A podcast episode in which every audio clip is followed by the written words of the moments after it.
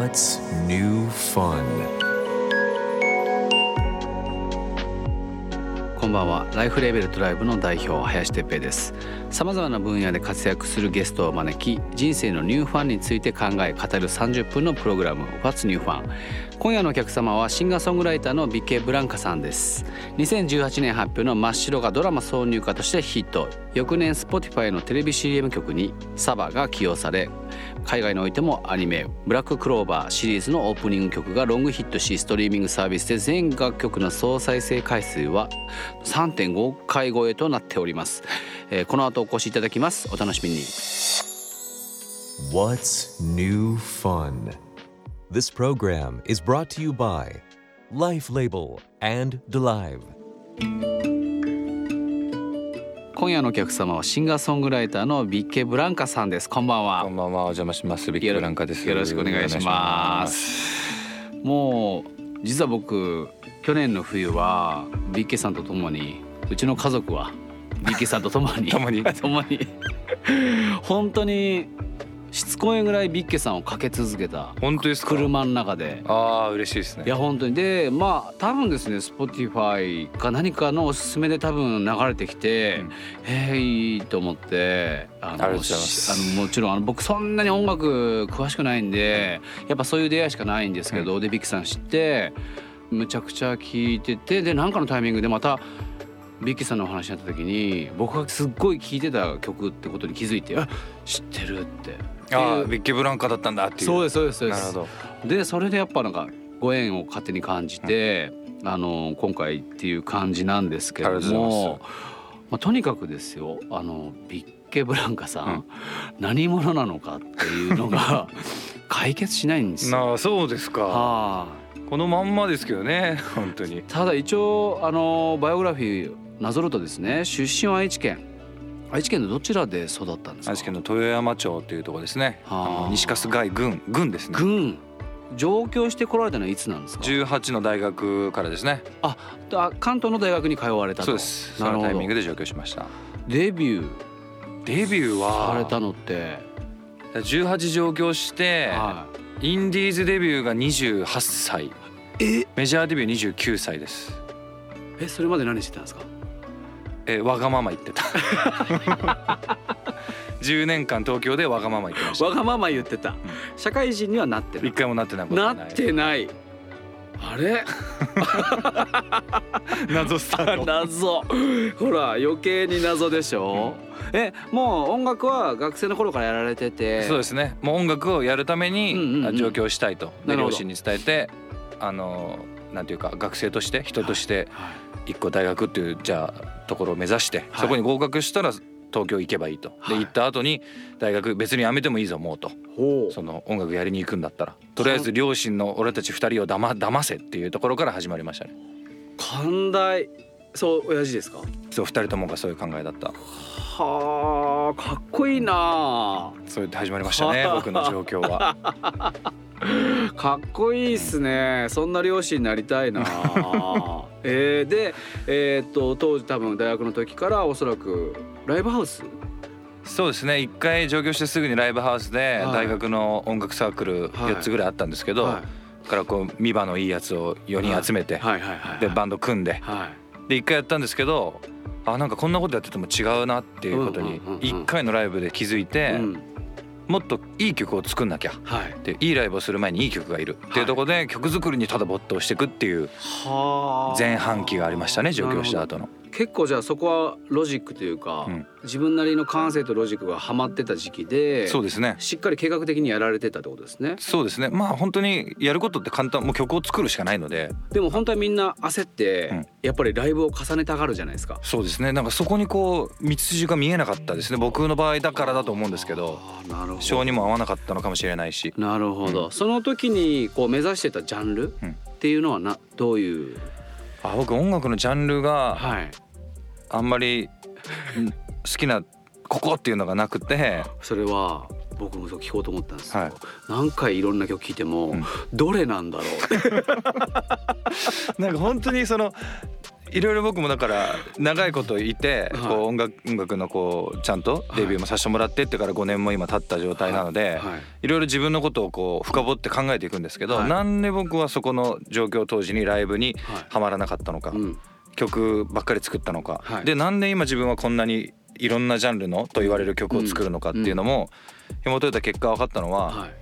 その初期衝動がはい。音楽をやりたいっていう初期衝動がはい人を見てじゃなかったことっていうところに立ち返りましたね。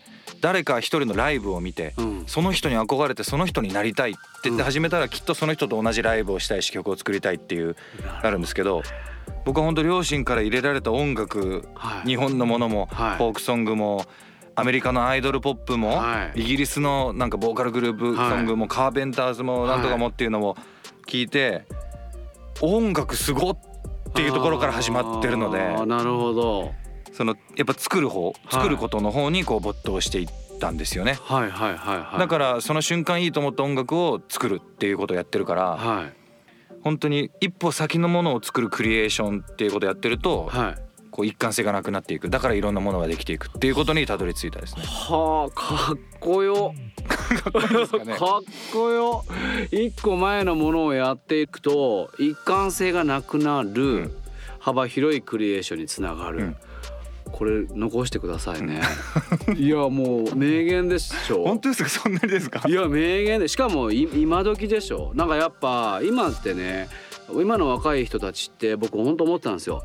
昔のものもいい今のこともいいすごくクロスオーバーさせながらこうやりたいことをトライしてるように僕には見えて20代の子たちよりも下の子たちですかねどちらかというと。だからすごくその悪く言えば一貫性がない、うん。でよく言えばなんかそんなことじゃないみたいな、うんそうですね、うん。そういうふうに捉えてもらえると一番うん、僕みたいな作り方してる人間は嬉しいです。すごい。なんかビッケさんっぽいスタートじゃなくなったのかな。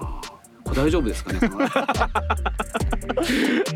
3 月23日にメジャーデビュー5周年を記念したベストアルバムがリリースされましたと。はい。タイトルはベストアルバム「スーパーヴィラン」うん。なんかベストアルバムのラインナップを全部見たんですけど、まあ、とにかく今までのメインが全部バッと入ってるイメージに見えたんですよ、はい。なんかパッと見なんですけどやめんのかなって。本当ですか？そう思いました。なんか集大成ですみたいなちょっと見え方にちょっと見えちゃったんですけどあれって普通なんですか？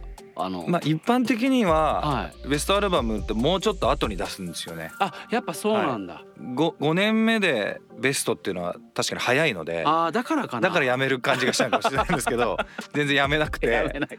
本当にアルバムを毎年リリースさせてもらえたし幸い、はい次も出そうっていうふうにこうレーベルがこう継続してくれたから、はいはいはいでそこに収録される曲も多かったりとかタイアップもいただいて、うん新しく新曲を書くことがあったりっていうのがすごく多い5年間だったので、はありえないスピードでベスト出せる曲数がリリースされちゃったんですよね。いなるほどじゃあもうとにかくこの5年は曲を作りまくってたんですねいや作りまくりましたね。すごそうでかった。すよねすごいな What's new fun?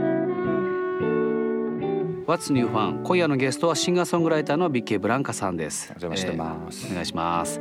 3月23日にリリースになったベストアルバムスーパーヴィラン。スーパーヴィランの意味うん。あのもちろん僕もちょっと聞き慣れないので、はい。もちろん聞きたいんですけどなぜ？スーパーヒーローのはい反対語がスーパーヴィラン。なんですよね。ヒーローの反対がヴィランなんですけど、はい、なんか気づけばうん、デビルっていうアルバムを作ったりとか、はい。ヴァンパイア想定のヴァンパイアって曲があったりとか、はい。ウィザードっていうアルバムがあったりとか、悪者っぽい雰囲気悪者っぽい考えっていうものがはい。歌詞にもこう散見されるというか、はい。そういうことに5年間振り返って気づいて、はあ多分そういうのが好きなんだろうし、いうんうん。まっとうになんか本当にど真ん中で正義の味方みたいなことを言うよりも、うん。そんなんじゃないからって言って逆のこう正論をぶつけていく側の考え方なんだろうなそういうつもりで音楽も作ってるんだろうなっていうことでそれを冠にしましたね。なるほどね、スーパーヴィラン。確かにウィザード。ちょっと悪をテーマにしてる感じにはなってましたね。メジャーデビュー以降に発表された全作品36曲、まあこれだけじゃないでしょうからもうこの5年間だから何曲作ったかですよね。さらに新曲「I Like You」も収録された2枚組 CD、そのまあ前半もちょっと聞いたんですけどビッケさんの曲作りのスタイル、うん。まあさっき言ったみたいに目の前のものをとにかくやっていく、だからこそ一貫性がない、うん。例えば次どういう曲まあタイアップだとねどうしてもオリエンテーションがあってとか、多分映画見てドラマ見て脚本見てとかだったと思うんですけどビッケさんが作りたい曲を作る時ってどういうルーティーンとかあるんですかなんか？まあ車乗ってる時が多いですけどやっぱ音楽をいっぱい聴く聞くのが一番多いのは車の中なんですけど、はいはいはでこうビビーッと来るうん瞬間があるんですよね。こうグッと自分の気持ちが上がる瞬間音楽で「おおすごい今の何?」とか そういうふうになる。大体洋楽ですね。Spotify がおすすめしてくれる洋楽が多いんですけど。い。ビッケさんの中でその音楽流れててなんかこう新しい、はい。そういうあそうなんだ。そうですね。それがそのままもう次の曲のこうアイディアっていうかこの世界観に直結しますね。だからサリューさんのはい。あの柔らかい声ではい。こうちょっとバラードっぽい雰囲気の曲を好んで聴いてたうん。時期はもうその次にできた曲はそういう曲に出てなるほど。アラン・ウォーカーっていうヨーロッパのミュージシャンの曲聴いてい。いなと思ったらその次の曲はアラン・ウォーカーみたいになるしっていうことの繰り返しででも結局歌ってるのは自分だしうん。言葉を書いてるのが自分だうしん。音を作るのも自分なのではい。どこまで行ったって所詮自分のものになるんですよはい。ね自分っぽさが残るからはい。その自分らしさってそのぐらいの分量で十分だよなって思うとところがありますね。なるほど。こんなにし僕 FM 始めても1年以上経ちますし家族のミュージシャン来てくれましたけどこんなに音楽のことを聞いたの初めてかもしれない。いつも何の話してるの？いつも何の話してるんでしょうね。いつもの話が気になる しかもその回がビッケさんの回っていうのがすごいですね。すごいいやでもなるほどね。いやほんと聞くもんっすねやっぱり聞いてまたビッケさんのアルバム聞いたらとにかくまたね一曲一曲に多分情景が出るんだろうし、そういうことかってこれってああれかなみたいな、うん。ビッケさんこの時あれにハマってたのかなみたいなことも想像するのも一つってことですよね。そうですね。面白い、まあ、この5年ですね。メジャーデビュー5周年。振り返ると。まあその28までさっき言ってたようにフリー。はい。フリーマンそうです。ジャーニーマンですね。もういろんな事務所とかをもうはい。1年おきに移籍してた。あなるほど。活動はしっかりされてたんだけど。初めてはい。契約っていうのをしたのは大学生の時です。あそっかそっか。じゃあもうその頃から一応あのこの土壌には乗ってたんですね。そうですね。大学3年の時にはい。初めて契約して、はい。そこからもう1年2年おきにもう移籍移籍。でよ10年ぐらいかかって10年弱でようやく CD っていうものになるっていう。ビッケさんってやっぱね僕バラード聞いてて思うのは、声太いじゃないですか、あれがなんかやっぱなんていうかな。そうですね。体のでかさがやっぱり大 必要になってくるから太い声って。ビッケさんそんなでかいですかね。結構ねこれでもちょっとちっちゃくなったんですけどは結構大きいんですよほっとくと。いほっとくと大きい、ね。は肺とかも大きい。骨格がやっぱでかいくて最近アメフトハマってるんですけどあそのくらいなんかその大きい大きいって言って結構あの撮影とかであのスタジオ入らせてもらってもはい。ろいろセットを組んでくださってるんですよねカメラマンの方が。はいはい。だけど僕をもっとちっちゃいものだと思ってるからいざスタジオ入ると全然サイズ感はなくて「すいませんしゃがんでもらっていいですか?」みたいな。でしゃがんでちょうど同じ大きさみたな。ないかなかないですよね。ちっちゃい人は大きく撮りたいのはあるけど、大きい人いやもうちょっとちっちゃく華奢に。いや違うですビッケさん華奢にみたいなそれはそれは面白いな。そういうのあって。だから太いですね声あーが。なるほど。じゃあもうその地鳴りというか。そうですね。体が鳴ってる感じが。えーでもやっぱなんか僕日本のアーティストであんなに太くしっかり歌える男性シンガーってあんまりないというあか嬉しいです。すっごい好きなんですよう。んあの張ってる時の声とかあとはその裏声に行く生き方とかもうとにかく気持ちよくてあの近くで聞きたいなっていうタイプの人です。ほなんか大きい箱よりはおそらく多分ビルボードとかみたいうなあーはいああいう箱でもうなんだったらマイクと地声が半分にマジか入ってくるみたいなところでなんかすっげえ聞きたいなっていうタイプ。What's new fun?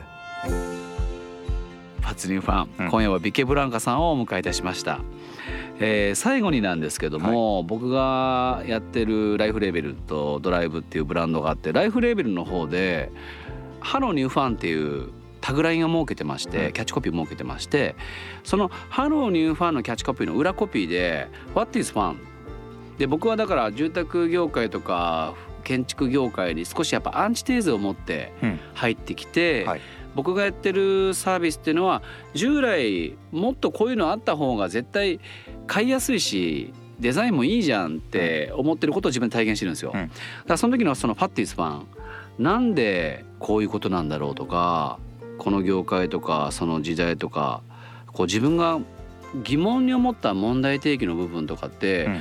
ビッケさんってなんかあったりします？なんかあ疑問？はい。なんでこれってこうなんだろうなってもっとこうだったらいいのにみたいな。ありすぎて多分一個に絞れないぐらい日々日々そんなことばっかりなんか車でつぶやいてる気がします。運転なんかしてると。なんでこれいつまでもこの時代になんでこれなんとか。